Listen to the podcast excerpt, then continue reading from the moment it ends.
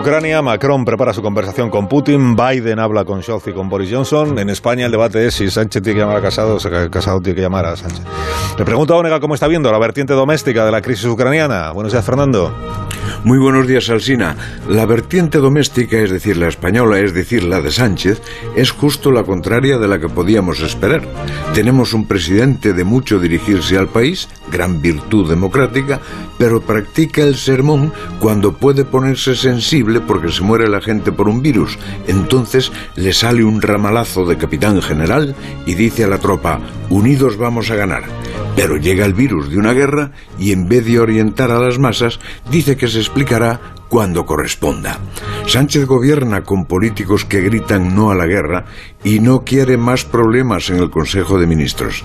Manda un par de fragatas bajo paraguas de la OTAN, mandará cuatro cazas en unos días, pero lo explicará cuando corresponda.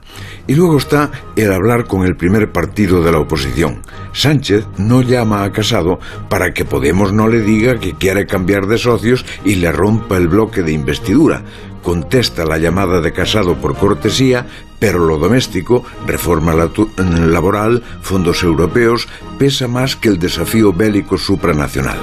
El diálogo con Casado se resume más o menos así. Tú me hablas de la guerra, yo te hablo de la reforma y los fondos. Y el diálogo con las demás fuerzas se resume de otra forma. Vosotros desempolváis el no a la guerra, un gobierno socialista trajo las tropas de Irak. Y si la gente pregunta qué piensa el presidente, el presidente está en el cuando corresponda.